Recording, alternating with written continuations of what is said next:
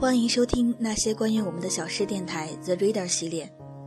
我多么希望有一个门口，早晨阳光照在草上，我们站着，扶着自己的门扇，门很低，但太阳是明亮的，草在结它的种子，风在摇它的叶子，我们站着不说话就十分美好。选自顾城门前，愿阅读美好你我的生活。我们仨，作者杨绛。第二部分，二，古驿道上相聚。那里烟雾迷蒙，五百步外就看不清楚，空气郁塞，叫人透不过气似的。门外是东西向的一道长堤，沙土筑成，相当宽，可容两辆大车。堤岸南北两侧都砌着石板，客栈在路南。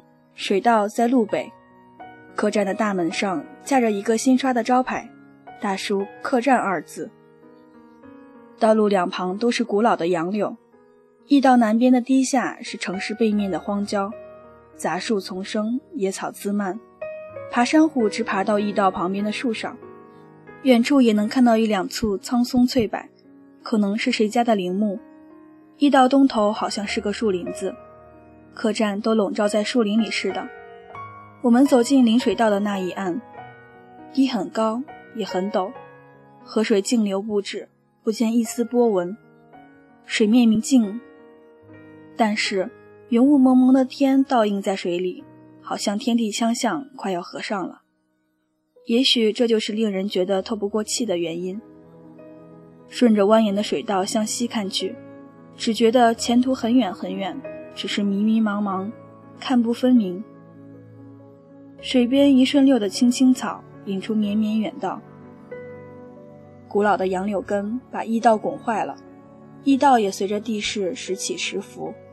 石片砌的边缘处常见塌陷，所以路很难走。河里也不见船只。阿元扶着我说：“妈妈小心，看着地下。”我知道小心。因为我病后刚能独立行走，我步步着实的走，省得阿元搀扶。他已经够累的了。走着走着，其实并没有走多远，就看见岸边停着一叶小舟，赶紧跑去。船头的岸边支一杆撑船的长竹蒿，船缆在蒿上。船很小，倒也有前舱、后舱、船头、船尾，却没有舵，也没有桨。一条跳板搭在船尾和河岸的沙土地上，驿道边有一道很长的斜坡，通向跳板。阿元站定了，说：“妈妈，看那只船梢有号码，三幺幺是爸爸的船。”我也看见了。阿元先下坡，我走在后面，一面说：“你放心，我走得很稳。”但是阿元从没见过跳板，不敢走。我先上去，伸手牵着他。他小心翼翼地横着走，两人都上了船。船很干净，后舱空无一物，前舱铺着一只干净整齐的床，雪白的床单，雪白的枕头，简直像在医院里。钟叔侧身卧着，腹部匀匀地一起一伏，睡得很安静。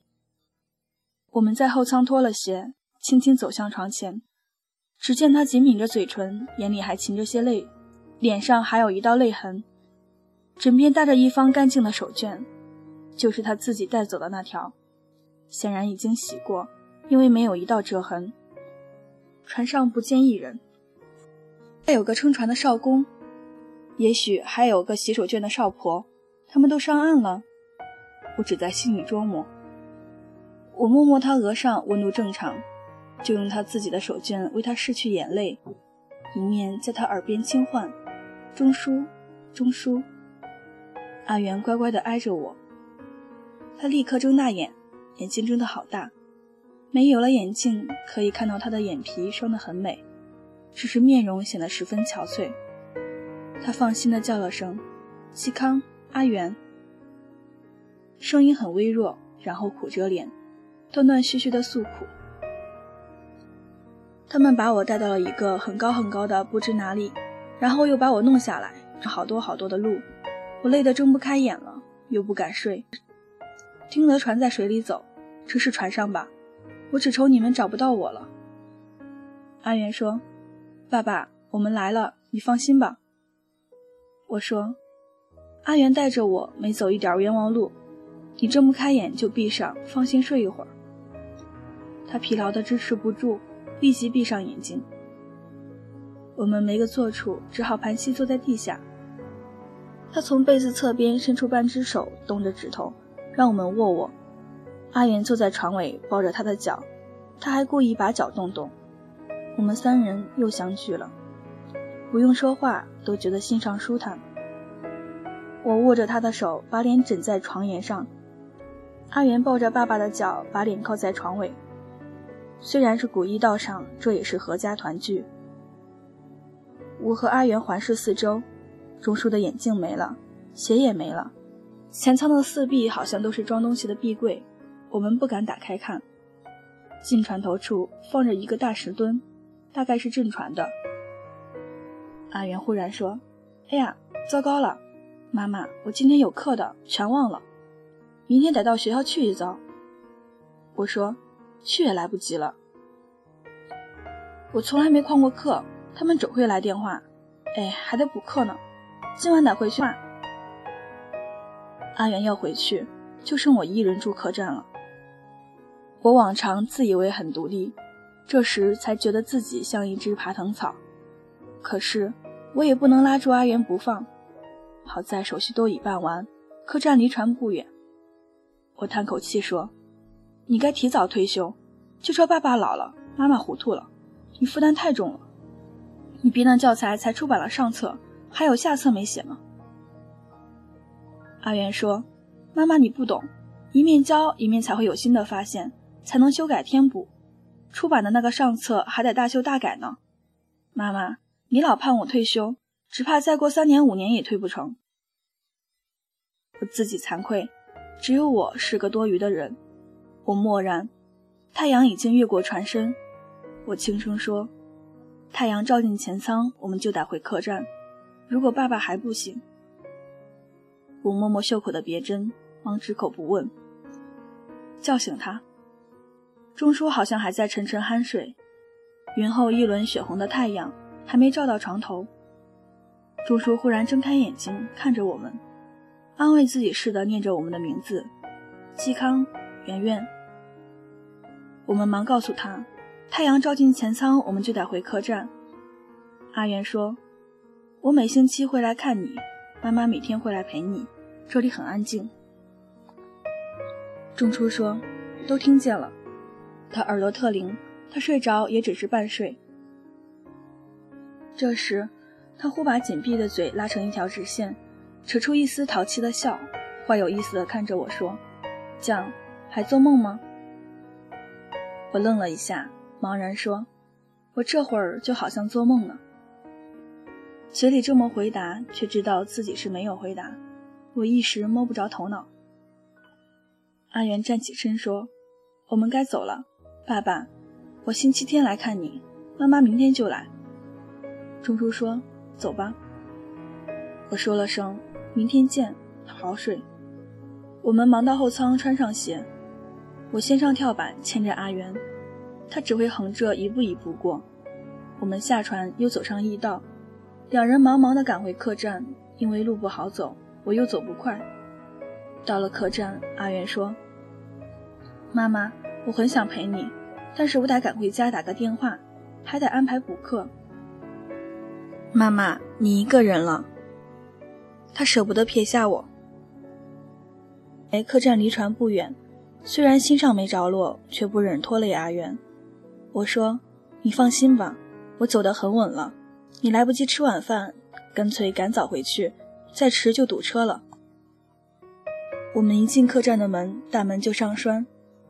阿元说：“娘，你走路小心，宁可慢。”我说：“放心，你早点睡。”他答应了一声，匆匆从后门出去，后门也立即关上，这前后门都把得很紧。我仍旧坐在楼梯下的小饭桌上等开晚饭。我要了一份清淡的晚餐，坐着四顾观看。店里有个柜台，还有个大灶，掌柜一人，还有伙计几人。其中有一个女的很和善，我们微笑招呼。我发现柜台对面有个窗口，旁边有一个大转盘，茶水、点心、饭菜都从这个转盘转出去。窗口有东西挡着，我午饭时没看见。我对女人说：“那边忙着呢，我不着急。”那女人就向我解释：“外面是南北向的道路上招来顾客的点心铺，也供茶水，也供便饭。”我指指楼上，没敢开口。她说。楼上堆货，管店的也住在楼上，没别的客人。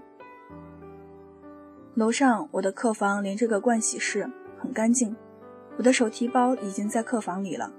我走得很累，上床就睡着。我睡着就变成了一个梦，很清灵。我想到高处去看看河边的船。转念间，我已在客栈外边路灯的电杆顶上。驿道那边的河看不见。停在河边的船当然也看不见，船上并没有灯火。客栈南边却是好看，闪亮着红灯、绿灯、黄灯、蓝灯各色灯光，是万家灯火的不夜城，是北京。三里河在哪儿呢？转念间，我已在家中卧室窗前的柏树顶上，全屋是黑的。阿元不知在哪条街上，哪辆公交车上。明天。我们的女婿要来吃早点的，他知道我们家的事吗？转念间，我又到了七十槽阿元的婆家，屋里几间房都亮着灯。呀，阿元刚放下电话听筒，过来坐在饭桌前，她婆婆坐在她旁边。我的女婿给阿元舀了一碗汤，叫他喝汤，一面问：“我能去看看他们吗？”“不能，只许妈妈和我两个。”她婆婆说：“你搬回来住吧。”阿元说：“书都在那边呢，那边离学校近，我吃了晚饭就得过那边去。”我依傍着阿元，听着他们谈话，然后随阿元又上车回到三里河。他洗完澡还不睡，备课到夜深。我这个梦虽然清明，却是万般无能，我都没法催圆圆早睡。梦也累了。我停在自己床头贴近衣柜的角落里歇着，觉得自己淡化了，化为乌有了。我睁眼，身在客栈的床上，手脚倒是休息过来了。我吃过早饭，忙忙的赶路，指望早些上船陪钟书。昨天走过的路约略记得，可是斜坡下面的船却没有了。这下子我可慌了，我没想想。船在水里，当然会走的。走多远了呢？身边没个可以商量的人了。一个人怯怯的，生怕走急了绊倒了怎么办？又怕错失了河里的船，更怕走慢了赶不上那只船。步步留心的走，留心的找。左侧又出现一座客栈，不敢错过，就进去吃饭休息。客栈是一模一样的客栈，只是掌柜和伙计换了人。我带着牌子进去，好似老主顾。我洗了手，又复赶路，心上惶惶然。幸好不多远就望见一道右边的斜坡，三幺幺的船照模照样的停在坡下。我走过跳板上船，在后舱脱鞋。钟叔半坐半躺的靠在枕上等我呢。他问：“阿元呢？”“到学校去了。”我照样盘腿坐在他床前，摸他的脑门子。温度正常，颈肩光滑滑的。他枕上还搭着他自己的手绢，显然又洗过了。他神情已很安定，只是面容很憔悴，一下子瘦了很多。他说：“我等了你好半天了。”我告诉他走路怕跌，走不快。我把自己变了梦所当做真事一一告诉他，很关心的听着，并不问我怎会知道。他等我已经等累了，疲倦的闭上眼睛。我梦里也累，又走的累，也紧张的累。我也闭上眼，把头枕在他的床边，这样陪着他，心上挺安顿。到应该下船的时候，我起身说：“该回去了。”他说：“明天见，别着急，走路小心。”我就一步步走回客栈，但是我心上有个老大的疙瘩：阿元是否和我一样糊涂，以为船老停在原处不动？船大概走了一夜，星期天，星期天阿元到哪个客栈来找我呢？客栈确实一条龙，我的手提包已移入另一个客栈的客房，我照模照样又过了一夜，照模照样又变成一个梦，随着阿元打转。又照模照样走过了另一个客栈，又找到钟叔的船，他照样在等我，我也照样陪着他。一天又一天，我天天在等星期日，却忘了哪天是星期日。有一天，我饭后洗净手，正在出门，不停的阿元叫娘，他连挂在肩上的包都没带。我梦里看见他整理好了书包才睡的，我不敢问，只说你没带书包。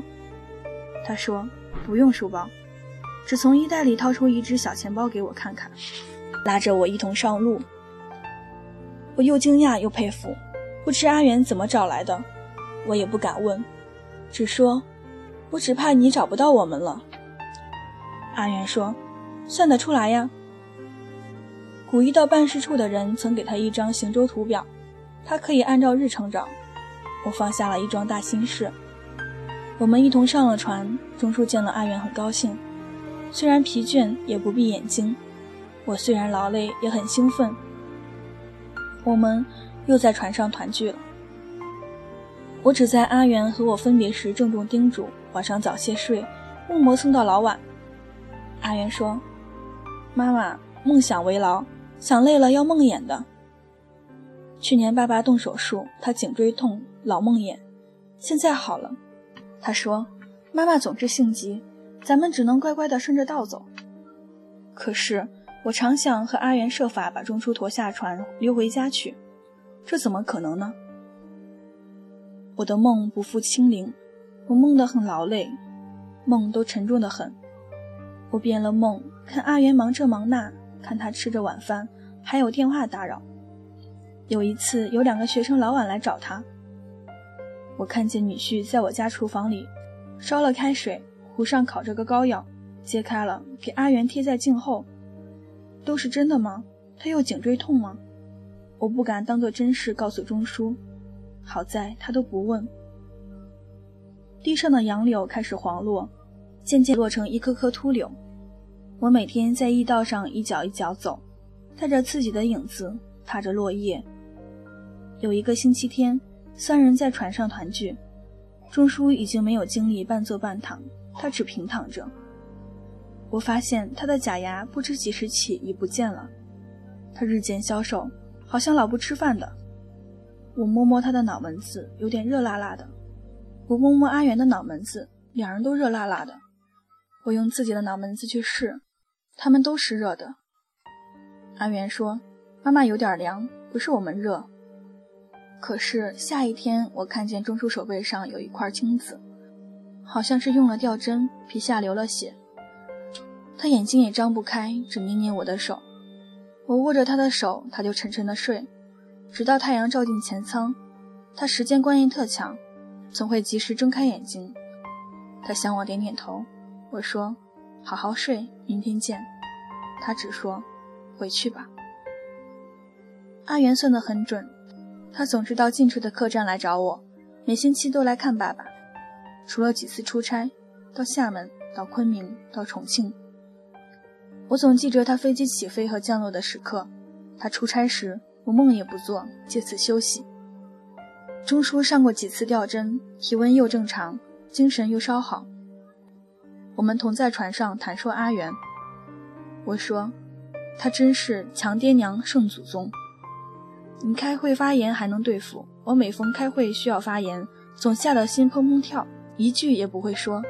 阿元呢，总有他独到的见解，也敢说。那几个会，他还是主持人。阿言每次回来，总有许多趣事讲给我们听，填满了我不做梦留下的空白。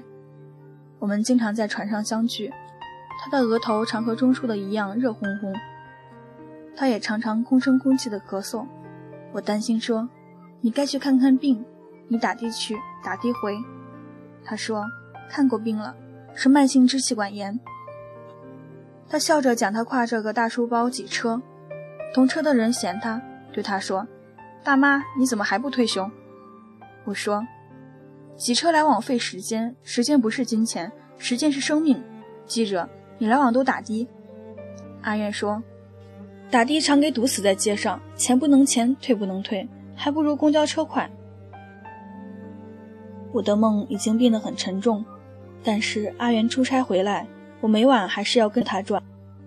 我看见我的女婿在我家打电话，安排阿元做磁共振、做 CT。我连夜梦魇。一个晚上，我的女婿在我家连连的打电话，为阿元托这人托那人，请代挂专家号。后来总算挂上了。我疑疑惑惑的在古驿道上一脚一脚走。